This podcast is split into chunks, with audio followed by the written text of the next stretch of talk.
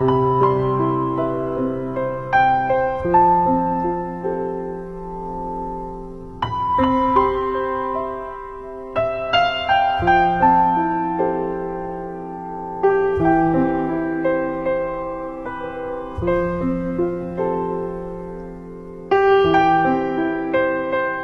读梧桐，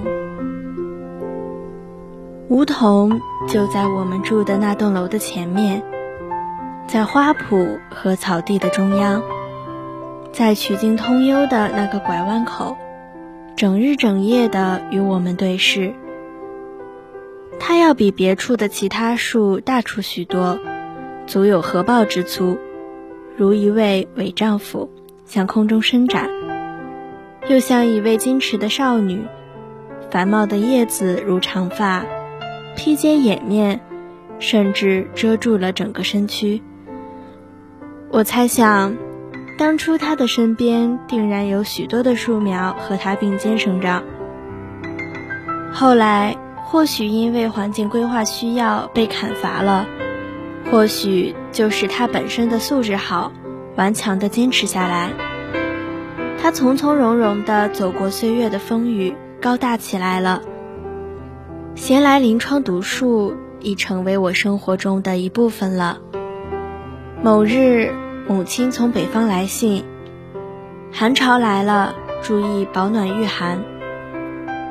入夜便加了一床被子。果然，夜半有呼风笑雨紧扣窗棂。我从酣梦里惊醒。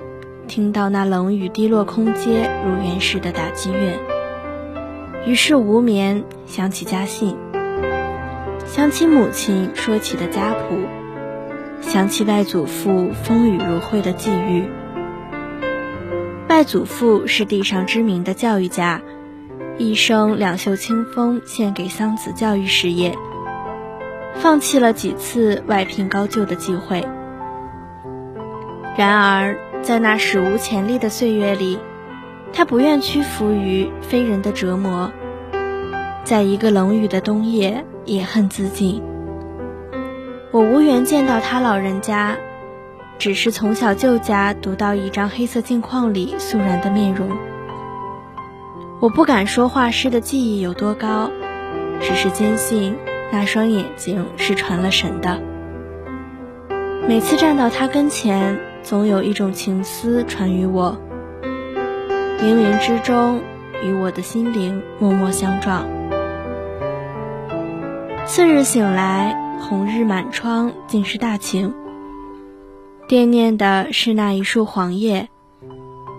推开窗棂，读到的树竟是一个显山露水的甲骨文字。没有昨日那遮天蔽日的叶子。剩下的是球树挺干，我的心像是被谁搁上了一块沉重的冰，无法再换作一只鸟向那棵树飞去了。又是一阵熟悉的树叶婆娑的沙沙声响，亲切地叩击着耳骨。俯目望去，一个红衣女孩雀跃在那黄叶覆盖的小径。那模样似乎每一片叶子都在为她青春的步履伴奏。此刻，我的窗台上铺进一阙蓬松的阳光，洒在案前昨夜未曾合上的一卷旧书上。